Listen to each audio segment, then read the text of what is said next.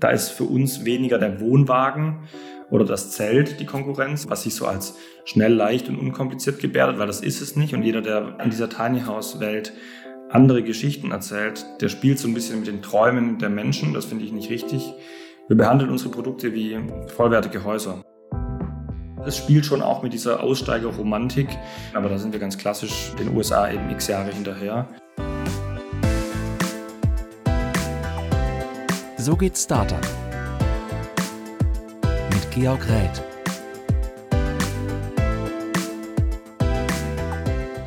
Tiny Houses das ist ein Trend aus den USA, der inzwischen auch in Deutschland angekommen ist.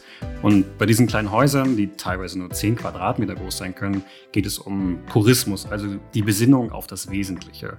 Und ganz nebenbei kosten die Häuschen auch nur einen Bruchteil von in Anführungszeichen echten Häusern. Aber rein rechtlich gesehen sind sie sogar echte Häuser. Das heißt, so wir das in Deutschland auch gewohnt sind. Es gibt klare Bauvorgaben und Richtlinien. Also einfach mal so ein Haus kaufen, im eigenen Garten errichten, das ist nicht möglich. Ich bin Georg Reth und ich spreche heute dazu mit Simon Becker. Er ist der Gründer von Cabin One, die solche Minihäuser online verkaufen, sogar nur mit einem Mausklick. Also ein ganz spannendes Konzept. Hallo Simon. Hallo Georg, grüß dich. Simon, du bist Gründer, aber du hast einen ungewöhnlichen Weg hinter dir, denn eigentlich bist du ja Architekt und Architekten sind nicht dafür bekannt, Häuser zu verkaufen und auch schon gar nicht online. Warum bist du jetzt diesen ungewöhnlichen Schritt begangen? Du hättest doch auch sicherlich einfach bis zur Rente einfach Häuser designen können. Das wäre wahrscheinlich der leichtere Weg gewesen. ja, das ist vielleicht richtig. Vom Mindset her wäre das für mich wahrscheinlich eben genau der schwierigere Weg gewesen. Ich habe mit Leidenschaft Architektur studiert in Hamburg und in Berlin und ähm, wollte mir die Freude an diesem Beruf nicht durch den Alltag in einem Architekturbüro kaputt machen lassen. Es klingt ein bisschen hart, ist aber relativ ernst gemeint, weil mir ging es eigentlich immer darum, das, was ich da an Gestaltungswut und Wille ausleben kann und will, das will ich letzten Endes auch an Mann bringen. Und deswegen hat sich sozusagen irgendwann so das zweite Herz in meiner Brust eingeschaltet, ähm, das mir eben diesen Weg zum Unternehmertum äh, eröffnet hat, weil ich tatsächlich auch immer davon spreche, dass ich wirklich genau mit diesen zwei Leidenschaften unterwegs bin. Zum einen Unternehmen zu bauen, zum anderen eben aber auch ähm, tolles, gutes, großartiges Design zu machen. Das eben in dieser Kombination so, wie du es eben beschrieben hast, an den Mann zu bringen. Ich sagte ja gerade, es wäre wahrscheinlich der leichtere Weg gewesen. Hast du vorher gewusst, wie schwierig dieser Weg wird? Ihr habt ja ungefähr vier Jahre gebraucht von der Idee, bis ihr dann das erste Mal ein Haus auch verkauft habt. Na gut, das ist natürlich die Frage, wie man, wie man sich auf sowas vorbereiten kann. Ich denke wahrscheinlich mehr oder weniger gar nicht, aber ich wusste von Anfang an, dass ich mich auf dieses Abenteuer einlassen will. Für mich stand am Ende des Tages nicht, nicht nur der Erfolg als Maßgröße da, sondern eben auch der Weg, also das Abenteuer dahin zu kommen. Und für mich ging es dann natürlich in erster Linie darum, mir meinen eigenen Job zu kreieren. Also so ein bisschen diese sag mal, selbstständigen Romanze einmal für mich zu challengen. Ich wusste schon relativ früh, dass ich was Eigenes machen will. Was es nachher genau sein sollte, das wusste ich ehrlich gesagt auch nicht. Da bin ich natürlich in Berlin auf recht fruchtbaren Boden getroffen ähm, mit der Startup-Szene und Co. Und so habe ich mich dann eben ja, in dieser Richtung orientiert. Und ich, ich wusste schon, dass es ein, auch ein schmerzvoller Weg sein kann, aber da war immer gespickt von Abenteuer und Freude mit allem, was dazugehört, diese gesamte Achterbahnfahrt. Ähm, das hat mir eigentlich immer Spaß gemacht und es war auch immer so mein Grundmotor, genau mitten in diesem ja, Orkan zu arbeiten. Dementsprechend würde ich jetzt nicht behaupten, dass es äh, mir leicht gefallen ist, aber das ist auch Leidenschaft und Antrieb gewesen, so zu arbeiten. Ähm, deswegen hat es für mich schon so eine Erfüllungskomponente. Aber man muss schon diese Leidensbereitschaft mitbringen und die, also da war schon sehr viel Durchhaltevermögen gefragt, ja. Du meinst ja gerade Abenteuer und Freude war es nicht immer. Was war dann zum Beispiel nicht abenteuerlich und freudig? Also wo waren die Probleme in den vergangenen Jahren oder in den ersten vier Jahren vielleicht? Ja, das ist natürlich eine ganz schöne Zeitreise, die, wir, die, die du mir hier auferlegst, aber das ist auch fair enough. Weil in diesen vier Jahren hat sich natürlich extrem viel getan und das ist auch so, so ein bisschen ja, der Spaß an der Sache, ne? in diesem Krimi, den man selbst schreibt, auch die Hauptrolle zu spielen. Ich denke, am Anfang, wenn man sich auf diese Reise begibt, etwas Unternehmerisches aufbauen zu wollen, auch was langfristig Unternehmerisches, weil wir sind ja so ein bisschen im Spannungsfeld zwischen auf dem Weg zu einem Mittelständler, aber doch mit Start-up, Wachstumsunternehmens, Attitüden dann sind es im Prinzip immer die ähnlichen Themen. Das geht immer erstmal darum, wie kann ich mich finanzieren, wie kann ich mich da über Wasser halten, wie kann ich das Momentum aufbauen, wie kann ich mich auch der Gesellschaft gegenüber, auch in, in der nächsten Umgebung, also Family and Friends, äh, mit der Motivation aufrechterhalten, das auch langfristig durchziehen zu können. Offen gesprochen, das, das kann ich dir gar nicht beantworten, wie wir das gemacht haben, was, was uns dazu geführt hat, dass wir da durchhalten konnten. Aber wir sind einfach immer Schritt für Schritt vorangegangen und hatten ja auch ein wirklich das Ziel, mit Null, mit nichts, von Null an, ja, Produkte auf die Beine zu stellen und eine Firma auf die Beine zu stellen, die dann eben auch im, ja, für den Produktsektor hochpreisigen Bereich verkauft. Und das haben wir, das haben wir dann mit dem ersten Verkauf vor uns für uns bewiesen. Und von da an nennen wir es auch erst wirklich Unternehmen und Firma. Davor war es eher ein Projekt aber immer mit voller Ernsthaftigkeit. Und ich habe auch von Anfang an gesagt, ich will das Fulltime machen und alles, was ich nebenher machen muss, um mich zu finanzieren, war nur so ja, ein unnötiges Beiwerk, das mich nicht aufhalten konnte. Aber mir war wichtig, Fulltime und All-In zu gründen. Das heißt, wenn ich das übersetze, du hast vier Jahre lang als Architekt ganz normal weitergearbeitet, um das zu finanzieren? Ähm, das stimmt nicht ganz. Ich habe alle möglichen Sachen gemacht. Ich habe das immer gedacht, wir gehen putzen. Also das war wirklich alles Mögliche dabei von irgendwelche selbstdesignten Leuchten produzieren und verkaufen bis hin zu Verkäufertätigkeiten am Lehrstuhl in der Uni arbeiten, also von bis. Und ähm, wir waren aber auch nicht die ganzen vier Jahre über nicht finanziert, sondern wir haben auch mit verschiedenen Gründerwettbewerben und auch ersten kleinen Angel Investments angefangen. Natürlich sehr sparsam, ne? eine, eine Tugend, die also speziell in der Berliner Startup-Szene, ich will das nicht unterstellen und pauschalieren, aber tendenziell nicht so oft vorkommt. Aber das war uns wichtig, dass wir da einfach mit wenig finanziellen Mitteln hohe Effekte erzielen können. Und das konnten wir so, dass wir einfach am unteren Limit finanziert persönlich äh, lang geforscht, gearbeitet und, und entwickelt haben und dann peu à peu die Schade umlegen konnten. Ihr habt ja beispielsweise 2016 Geld gesammelt auf Indiegogo. 26.000 Euro von über 100 Menschen sind es geworden. Das reicht noch nicht, um ein Tiny House zu kaufen. Zumindest nicht bei euch, bei der Konkurrenz vielleicht schon. Was habt ihr mit dem Geld beispielsweise gemacht? Ja, wir haben äh, einen Teil tatsächlich in die, in die Entwicklung des Prototypen gesteckt, also tatsächlich auch nötige Dienstleistungen bezahlt. Sprich, es gibt Dienstleister, die, die kann man auf so einem Startup-Weg nicht ohne weiteres mitnehmen und für also, also pro bono arbeiten lassen, in Anführungsstrichen. Ähm, wir reden von Statik, äh, Standsicherheitsnachweisen, Gutachten, ähm, Entwicklungsarbeiten, die man ja als Architekt nicht selbstständig äh, machen kann. Ähm, das musste bezahlt werden und natürlich auch ein Teil ins Auskommen, ähm, dass wir uns über Wasser halten können und konnten. Und man mag das im Nachhinein betrachtet immer nicht so ganz glauben, aber man kann mit relativ wenig Mitteln ähm, auch voll motiviert Gas geben. Also ich glaube, der Paycheck am Ende des Monats, wenn der Motivation sein soll, dann ist man sowieso auf dem Holzweg. Aber man, wir konnten da schon relativ lang und gut äh, aushalten und durchkommen. Klar, wir haben sonst auch irgendwie auch Fehler gemacht, da in irgendwelche unnötigen Beratungen Geld gesteckt und Co. Das kann alles passieren, aber da, je härter man das lernt, desto, desto besser ist es in solchen frühen Zeiten. Werbung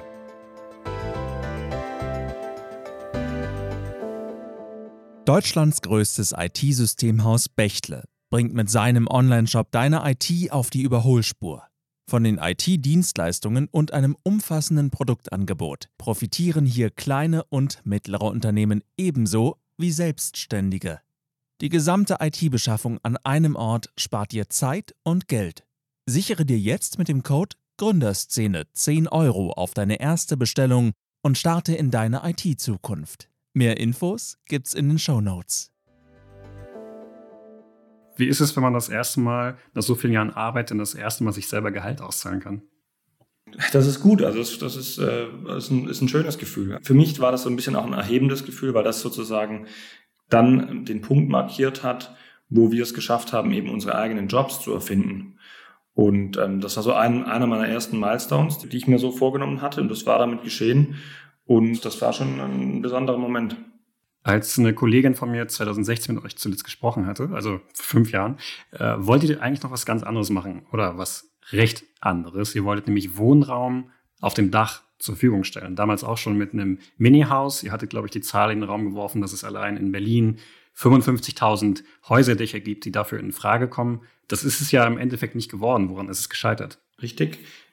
Das ähm, muss man differenziert betrachten. Also wir hatten natürlich von Anfang an den Gedanken, dass wir äh, Architektur als Stückgut produzieren wollen zum direkten Verkauf von der Stange weg. Das war damals das Grundkonzept. Und wir haben dann überprüft, welche Cases äh, kann man da anwenden. Und einer der lautesten Fälle, die wir so für uns identifiziert haben, ist ja eben tatsächlich dort, wo der Wohnraummangel oder wo die Not am höchsten ist, Wohnraum zur Verfügung zu stellen. Also dieses Thema ist alt, das haben wir nicht erfunden, aber man kommt schnell auch zu diesem Punkt, dass ja eben ungenutzte Dachflächen ähm, da liegen. Also da gibt es diese Studie von der TU Darmstadt, die mittlerweile auch also die Zahl wurde auch mittlerweile erhöht. Ja, man, könnte, man könnte sogar noch mehr machen. Und der Bedarf ist natürlich noch größer geworden. Und wir sind dann auch eingestiegen in Gespräche mit den landeseigenen Wohnungsbaugesellschaften und haben versucht, da eine Kooperation aufzubauen, bei der wir über erste Prototypen hinweg auf Flachdächern in der Stadt äh, neue Wohnräume generieren können. Ähm, das ist nach wie vor auch physisch und von der Statik und von der Hardware her durchaus abbildbar.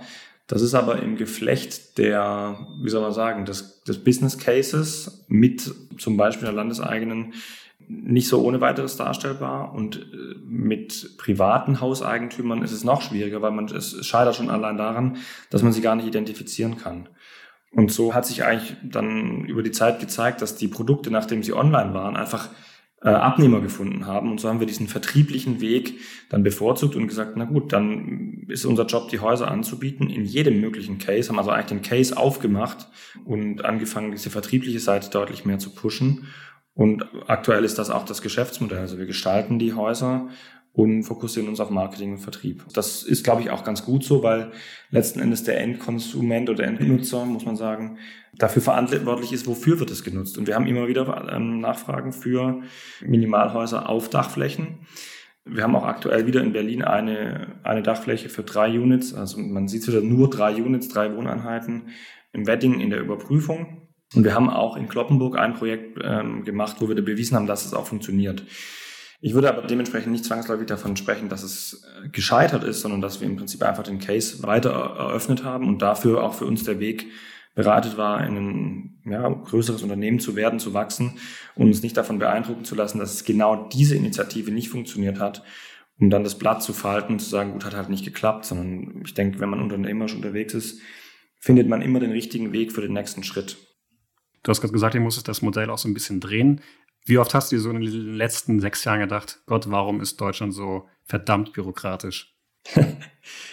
das habe ich oft gedacht, aber das hat mich nie ähm, abgehalten, damit umzugehen. Das ist wieder eine Plattitüde, aber das ist relativ deutsch, sich hinter dem Beschweren zu verstecken. Und das reicht aber bei weitem nicht, wenn man was erreichen will. Und wenn ich dann sage, oh Gott, warum ist das so bürokratisch? Das kann doch nicht wahr sein. Jetzt kann ich natürlich an die Bürokratie rangehen und versuchen, da irgendwas zu drehen, aber da, daran habe ich keinen Spaß. Ähm, deswegen ist es für mich immer relativ klar, dass ich mich, mich mit solchen Themen eher abfinde und den Workaround finde, den Weg drumherum äh, zusammenbastel hier mit meinem Team, um eben dennoch möglich zu machen, wofür wir angetrieben sind. Und also deswegen ist eher eine Frage, wie, wie, wie lässt man sich davon beeindrucken und wie weit will man so solche rechtlichen Vorgaben oder bürokratischen Vorgaben äh, verbiegen. Das ist, das ist so ein bisschen die, der unternehmerische Weg, den wir einschlagen. Grundsätzlich macht es natürlich den Vertrieb für euch nicht gerade leicht, weil in Deutschland ist es nicht leicht, ein Tiny House irgendwo hinzustellen. Wie ich am Anfang gesagt habe, das zählt ja in Deutschland als echtes Haus. Die geeigneten Grundstücke sind auch besonders in Ballungsgebieten rar. Wie schwer macht es das, euch diese Dinger zu verkaufen? Ähm, nicht schwerer als einem Hersteller für Einfamilienhäuser. Und das ist auch der Benchmark, an dem wir uns an der Stelle messen weil wir suchen eigentlich nicht das Schlupfloch, ähm, um ein besonderes Produkt im Housing-Bereich schneller und einfacher zu vertreiben, sondern wir wollen in den etablierten Prozessen schneller besser werden als die Konkurrenz. Und da ist für uns weniger der Wohnwagen oder das Zelt die Konkurrenz, was so, was sich so als schnell, leicht und unkompliziert gebärdet, weil das ist es nicht. Und jeder, der in dieser Tiny House Welt andere Geschichten erzählt, der spielt so ein bisschen mit den Träumen der Menschen. Das finde ich nicht richtig. Wir behandeln unsere Produkte wie vollwertige Häuser und dafür braucht es eben ja, rechtliche Banden. Und ähm, die gibt uns das deutsche Baurecht und mit dem gehen wir um. Wir haben etliche Architekten beschäftigt, die kümmern sich eben um Baurecht. Und dementsprechend ist auch unser Produkt als vollwertiges Haus äh, entworfen und produziert, so dass wir da ja eher in Konkurrenz, wenn man so will, zu normalen Häusern im Einfamilienhausbereich stehen, wenn überhaupt. Aber auch da, ne, es ist ein bisschen die Frage, auf was, auf was stellt man sich an der Stelle ein? Wir ja, gestalten und produzieren vollwertige Häuser, nur eben auf kleinerem Fußabdruck, mit einem ja, kleineren Preisschild ähm, im Vergleich zum richtigen, in Anführungsstrichen, Haus. Wo genau ist da eure Nische? Es gibt ja auch beispielsweise Tiny Häuser, die gibt es schon für 27.000 Euro. Wir hatten, glaube ich, mal bei Business Insider geschrieben, dass durchschnittlich Tiny Häuser, wenn man sie überhaupt so definieren kann, 50.000 kosten. Euer günstigstes Tiny House kostet 80.000 Euro, kann auch über 100.000 kosten. Also wer genau ist da diese Person, die das kauft und warum entscheidet die sich jetzt für euch?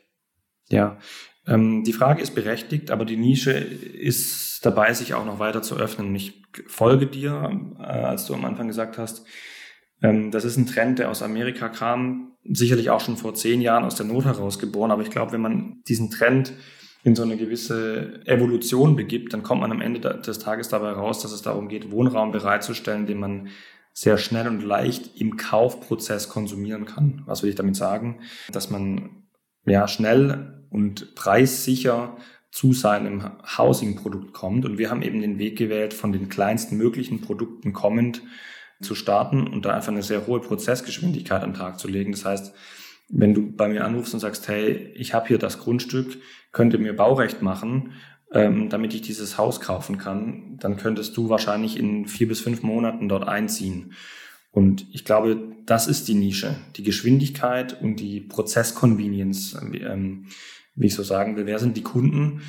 In unserem Fall sicherlich Kunden, die klares, gutes, cooles Design mögen, also die auch wirklich das Produkt an sich gut finden, das ist nicht zu, nicht zu verleugnen, die die Grundstücke letzten Endes haben, weil das stellen wir aktuell noch nicht bereit und die eben Wohnraum suchen, gegebenenfalls manchmal auch alternativen Wohnraum, wobei man da eigentlich nur, nur in Anführungsstrichen sagen muss, die Häuser, die wir anbieten, die stehen, also die haben eine hohe Qualität durch die großen vielen Fensterflächen, sind sehr durchdacht, kann, können als Smart Home bestellt werden. Also die Qualität der Häuser ist sehr, sehr hoch. Nur der, der schiere Platz ist eben reduziert um da die Geschwindigkeit in der Auslieferung, in der Installation hinzubekommen und eben auch so eine gewisse ja, Fokussierung auf das Wesentliche zu generieren.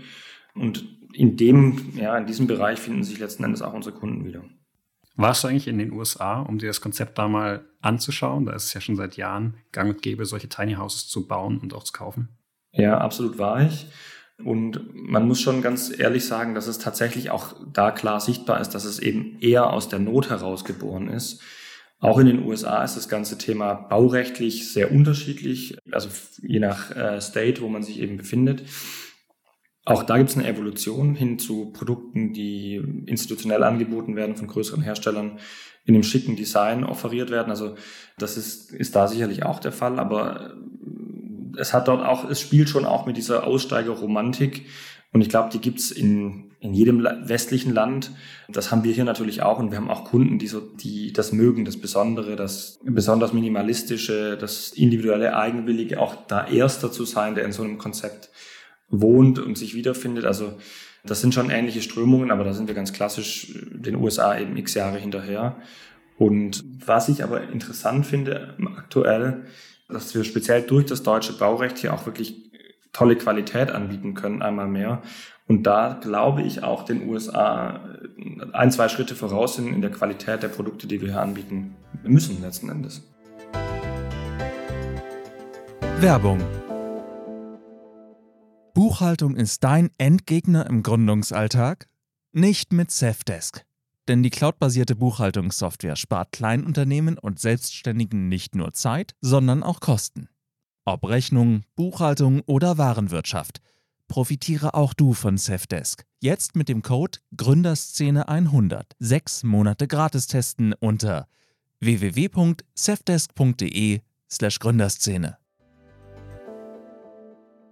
Du hast gerade schon diese Aussteigerromantik angesprochen. Das ist ja ein großer Treiber, sich dieses Haus zuzulegen. Ihr habt beispielsweise ein Image-Video gedreht, das zeigen soll, was den Käufer bei euren Minihäusern erwartet. Das Video beginnt dass eine Frau sich in einen Café kocht, dann gibt es so eine schöne Fahrstuhlmusik, Blätter sind durch das Fenster zu sehen und dann setzt sie sich so ihren Wanderrucksack auf, sie geht raus, sie macht eine Wandertour in den Bergen und man hat irgendwie dieses Gefühl, dass sie gar keine Häuser verkauft, sondern eher so Freiheit oder den Zugang zur Natur. Warum seid ihr diesen Marketingweg gegangen? Genau, das ist, ähm, das ist eine absolut berechtigte Frage. Das ist natürlich ein Bereich, in dem sich unsere Häuser ähm, zu einem gewissen Teil befinden. Also wir reden über das Thema Second Home oder auch wirklich Ferienhaus oder Häuser zur rein kommerziellen touristischen Nutzung.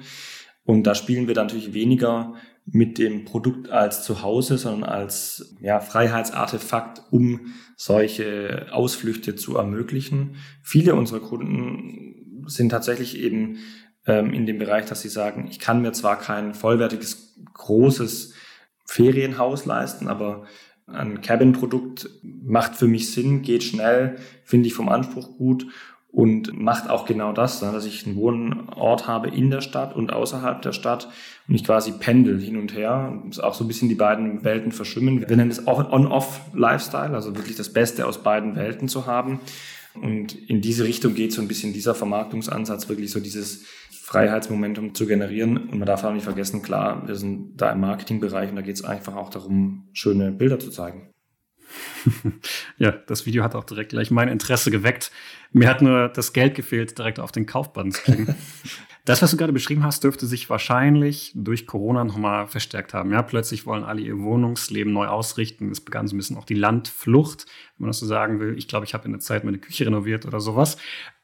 Wie genau war Corona für euch? Ihr habt, glaube ich, insgesamt wenn man so möchte, in Anführungszeichen erst 60 Häuser verkauft. Bei dem Preissegment natürlich trotzdem ein relativ großer Umsatz.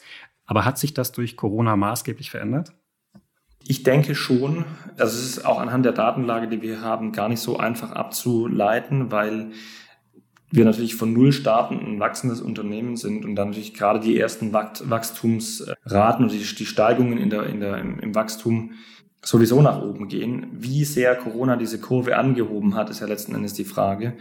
Das kann ich nicht genau sagen, aber dass da ein eklatanter Effekt zu spüren war, das ist definitiv der Fall. Nur wie viel jetzt davon Corona ist und wie viel einfach dem geschuldet ist, dass immer mehr Häuser draußen sind, dass man mehr Häuser sehen kann. Ich sage mal, ein gebautes Haus ist ja das beste Billboard, das man haben kann. Also besseres Marketing gibt's gibt's natürlich nicht.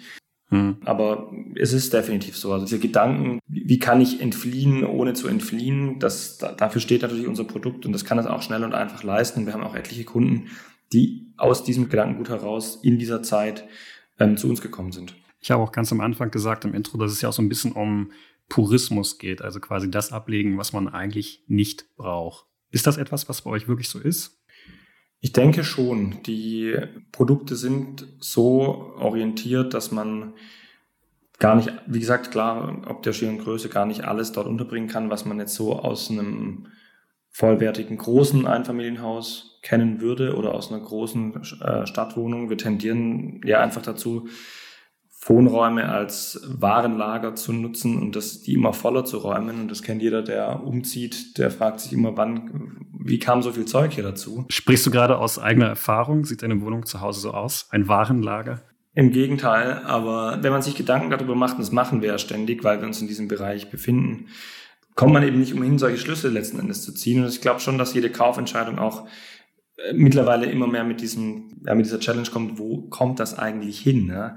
Wo soll ich das lagern? Ja, das muss ja irgendwo dann sein. Aber dieser, dieser Trend zum Purismus oder zum Minimalismus ist einer, der sich seit, ja, auch seit einem knappen Jahrzehnt immer weiter durchdrückt. Und er ist auch ein, wie soll ich sagen, ein Design-Ingredient gewesen für unsere Produkte und für den Lifestyle oder das Lebensgefühl, das wir da wirklich verkaufen wollen.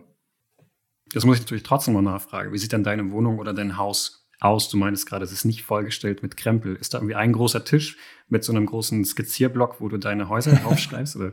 Ja, ähm, nee, so ganz so romantisch ist es, ist es nicht. Äh, wir leben zu dritt in einer kleinen, aber sehr gut geschnittenen Neubauwohnung äh, im Herzen Friedrichshains und greifen auf sehr viel Licht, auch auf Dachfenster zurück. Das ist was, was mir immer sehr, sehr wichtig war. Das ist auch in unseren Produkten eben so, dass man sehr, sehr viel Licht hat, weil ich, ich finde, Licht steht so ein bisschen für fast für Glück, ja, für ja, Lebensqualität, für Sauerstoff, öffnen, öffnenbare Fensterflächen, für Wohngesundheit und Co. Aber ja, da meine Frau auch Architektin ist, ähm, sind wir doch eher dem, dem Hang zum Purismus verfallen und legen da mehr Qualität auf äh, ja, gutes Design, denn auf Masse.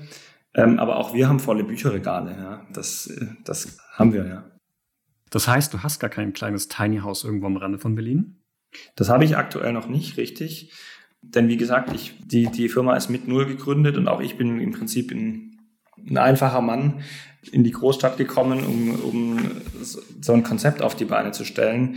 Und äh, du, wie du es eben selber sagst, äh, die Häuser sind natürlich mit einem gewissen ähm, Preiszettel versehen, aber wir, wir als Team auch intern äh, suchen immer wieder auch selbst nach Grundstücken, auch für Projekte, die wir im größeren Maße äh, bespielen wollen, auch in der kommerziellen Nutzung.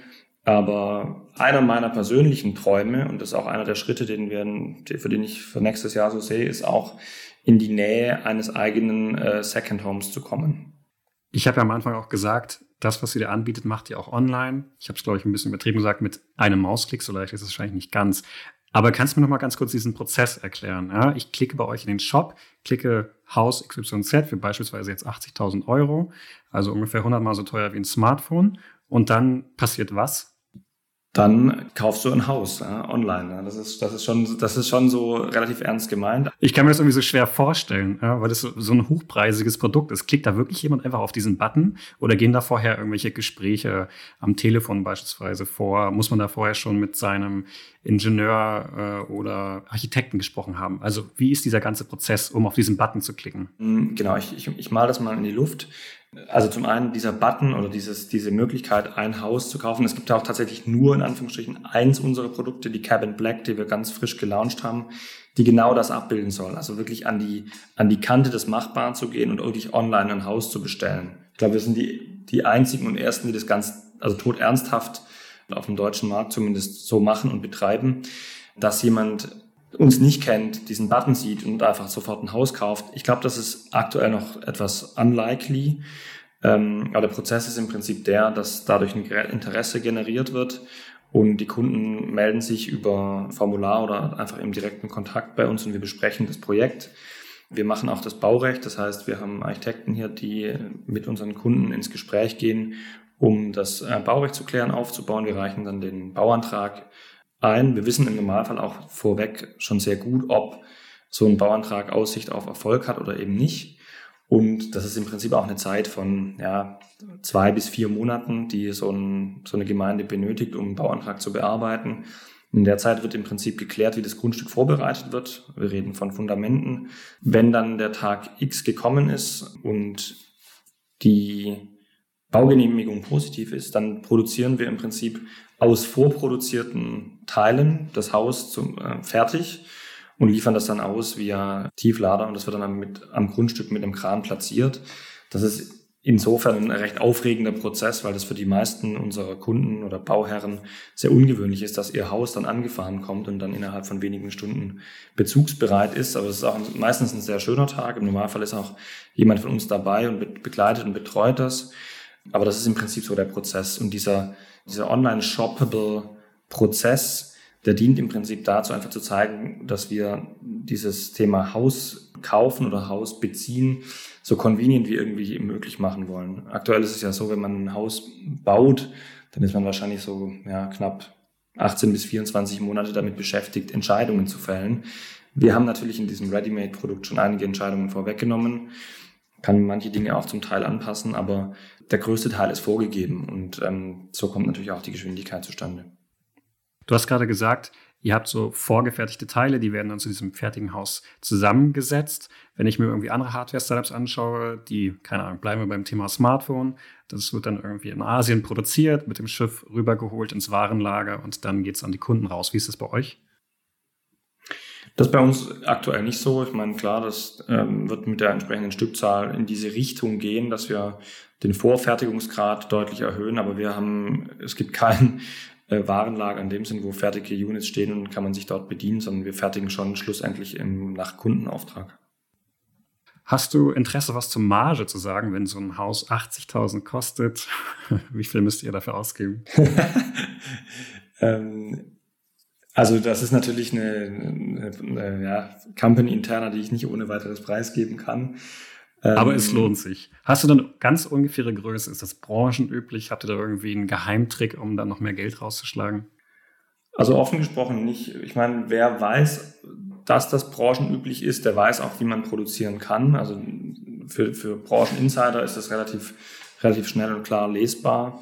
Aber wir sind sicherlich nicht in Bereichen, wie das bei ähm, Technik und Co., also weil du es eben mit Smartphone und so weiter äh, verglichen hast, da sind wir natürlich, oder sind wir, da sind wir definitiv nicht. Das ist man bei hochpreisigen Produkten sowieso an der Stelle selten. Aber es ist so aufgemalt, dass man das natürlich abbilden kann als, als Geschäftskonzept. Sonst würden wir auch nicht hier stehen äh, und uns weiterentwickeln und größer werden und ja darauf aufbauen können. Es ist aber, wie soll ich sagen, wenn man, wenn man auf die Qualitätspreiskonfiguration schielt, bin ich deutlich mehr der Produkttyp, ja, auch als, als gelernter Architekt, der die Qualität hochdrehen will. Und es muss natürlich betriebswirtschaftlich abbildbar sein. Aber mir ist es immer wichtig, dass wir besonders gute, nachhaltige und auch wirklich schöne Produkte draußen haben. Ähm, das ist für mich deutlich mehr wert als eine Margenoptimierung, die, glaube ich, zum aktuellen Zeitpunkt in der Stückzahl auch gar nicht so ohne weiteres abbildbar ist. Werbung Nachhaltig auf allen Ebenen. Das ist das Credo des Hamburger Startups Bracenet. Die beiden Gründenden Madeleine und Benjamin säubern die Weltmeere von alten Fischernetzen und stellen daraus Schmuck und Accessoires her. Auch intern setzen die beiden immer stärker auf Digitalisierung und Nachhaltigkeit. Wie sie gemeinsam mit dem IT-Dienstleister Datev beispielsweise ihre kaufmännischen Prozesse anpassen und viele weitere spannende Cases könnt ihr online nachlesen auf www.trialog-magazin.de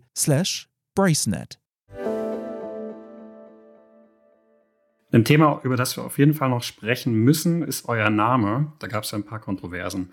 Ihr hießt ja früher nicht Kevin One, sondern Kevin Spacey, eine ganz klare Anlehnung an den Schauspieler Kevin Spacey. Und der wurde ja 2017 erneut wegen ja unter anderem sexueller Übergriffe nochmal bekannter. Ihr wolltet euren Namen erst nicht ändern, da habt ihr es, glaube ich, ein Jahr später doch getan. Was war denn da so dieser Prozess im Hintergrund? Genau, also das kann, das kann man relativ gut transparent machen. Wir haben natürlich am Anfang zu dieser zu dieser Namenskonfiguration gefunden, so als Schmunzler. Das war auch gar nicht verkehrt, weil, es, weil der Name äh, eingangs einfach auch sehr laut war. Das hat uns geholfen, definitiv.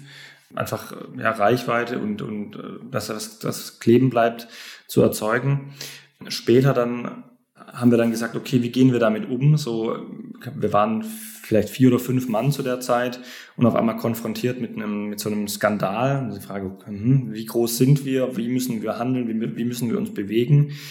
Oder sollen, wollen wir uns auch bewegen, muss man natürlich auch sagen. Man muss dazu sagen, wir haben da keinerlei Berührungspunkte mit dem Schauspieler, hatten wir nie, werden wir auch nicht haben. Früher kam immer die Frage, habt ihr keine Angst, dass ihr von ihm verklagt werdet? Heute ist es natürlich genau andersrum. hatten wir damals nicht. Also ich habe es tatsächlich auch so, so im Gespräch mit, mit unseren Kunden überprüft, wenn ich ehrlich bin. Ja, wir hatten unsere ersten Kunden, haben da ja auch einfach offene Gespräche äh, gehabt und viele Kunden fanden damals den Namen auch wirklich gut und cool, aber es kam dann doch der ein oder andere Vorschlag, gerade von neuen Interessenten, die sich damit so ein bisschen schwer taten, weil entsprechende Erfahrungen verknüpft waren und Co. Ich will da gar nicht zu tief einsteigen. Und ich habe gesagt, wenn das zu schlechten Gefühlen bei Interessenten und Kunden führt, dann müssen wir das sofort ändern. Das, das war einer der Gründe. Und ein anderer Grund war einfach ein, ein guter Ratschlag von einem äh, befreundeten Investor, der meinte, nutzt jeden Tag, den ihr kriegen könnt, um die neue Marke aufzuladen. Und das war eigentlich so der ausschlaggebende Punkt, zu sagen, na gut, klar, das sollten wir unbedingt tun. Wir warten jetzt nicht ab, wie sich sozusagen dieses Drama um den Schauspieler herum weiter ausgestaltet, sondern wir müssen hier äh, handeln. Und schlussendlich waren ähm, auch alle Bestandskunden total glücklich darüber, die ja auch so ein bisschen diesen Prozess mitgestaltet haben, auch zum Teil am neuen Namen mitgewirkt haben. Ähm, das klingt jetzt so profan, von Cabin Spacey auf Cabin One zu gehen. Das war aber ein ganz schöner Prozess. Der war auch, da waren auch äh, Marken, Texter und Co. involviert. Das hat alles nichts gebracht. Am Ende ist es dann immer so, der Praktikant, der sagt, hey, wie wär's denn mit Cabin One? Und da mal gucken alle sagen, ja, das ist es. Und dann war es auch so. Ja, das ist so ein bisschen die Geschichte dahinter. Aber im Endeffekt hat es ja dann doch relativ lange gedauert. Was war dann so dieses Hauptproblem? Das ist, also es hat ja mindestens ein halbes Jahr gedauert. Genau, also zum einen war das natürlich eben für, für uns erstmal so zu, zur Orientierung, zu verstehen, okay, hier ist irgendwas am Entstehen. Also zu der Zeit war das halt ein Name, ne? Ich meine, dass wir da, dass es schon als Marke wahrgenommen wurde, das wird es ja im Nachhinein dann immer umso mehr. Das war uns noch gar nicht so richtig ein Thema. Wir waren mit tausend anderen Dingen beschäftigt und irgendwann, das war immer so ein Nebenthema. Wir wussten, okay, wir müssen uns damit beschäftigen, haben das aber irgendwie auch versucht, so ein bisschen hinten anzustellen. Vor allem aus dem Grund, weil wir natürlich einfach inhaltlich da gar keine Überschneidung hatten und es war auch nicht angelehnt sozusagen als, als große Fans des Schauspielers, sondern der ganz erste Name hieß Cabin Space. Und irgendjemand hat, damals hatten wir noch Dropbox, ein Y hinten an, die, an, diesen, an diesen Namen dran gemacht. Und dann stand dieses Wortspiel auf einmal im Raum. Und das ging eben nicht, nicht wieder weg. Also es war nicht, der Name war nicht inspiriert vom Schauspieler, sondern er wurde dann, ja, es wurde dann zu so einem Schmunzler-Wortspiel. Ähm, deswegen hatten wir da auch gar, kein, gar keine Scheu, das, uns davon zu trennen. Aber ja, das ist so mit, mit wenig Leuten so viele Themen zu bearbeiten ähm, hatte das nicht die höchste Priorität. Aber uns wurde dann irgendwann auch klar, das, das muss sein, wir wollen das auch und wir wollen uns auch davon klar distanzieren und dem, dem nicht weiter irgendwie Tribut zollen oder irgendwas in dieser Richtung. Und das, deswegen hat es auch ein bisschen gedauert. Alles klar. Zum Ende des Podcasts haben wir immer eine Frage und die heißt, nenne mir etwas, das dir Freude bereitet und etwas, was dir Bauchschmerzen macht. Ähm, mhm. also Freude bereitet mir, das ist eine Frage, die, die wird mir oft gestellt, aber Freude, das ist, die Antwort ist ein bisschen platt, aber Schönheit und gute Qualität, das bereitet mir Freude. Das klingt ein bisschen, ja, ein bisschen platt, aber ich, wenn man das auf Produkte münzt, dann ist es meistens eben genau das zu sagen, ich fokussiere mich auf weniger mit höherer Qualität und mit länger mehr Freude dran haben. Meistens sind das die Produkte mit einem höheren Preiszettel dran. Da muss man dann schlucken, aber das ist, das habe ich für mich so festgestellt, das ist wirklich was, daran habe ich Freude, Schönheit und Qualität. Und was mir Bauchschmerzen bereitet, ja, das ist eine gute Frage. Es gibt gar nicht allzu viel, wenn ich ehrlich bin. Ähm, ich glaube, wenn man sich so in so ein Wagnis begibt, dann muss man auch so ein bisschen diese, diese Grundhaltung von Grübeln und Zähneknirschen so ein bisschen ablegen. Es gibt quasi so viele Bauchschmerzen, dass dir nicht ein einzelnes einfällt. Das könnte man auch so rum äh, formulieren, das ist richtig, ja. Simon, vielen Dank für das Gespräch. Vielen lieben Dank dir, Georg, es hat Spaß gemacht. Danke, dass ihr zugehört habt. Wir freuen uns, wenn ihr uns noch Feedback da lasst. Schreibt uns also gerne, welche Themen ihr vielleicht hören wollt, welche Gäste wir einladen sollen. Bis bald.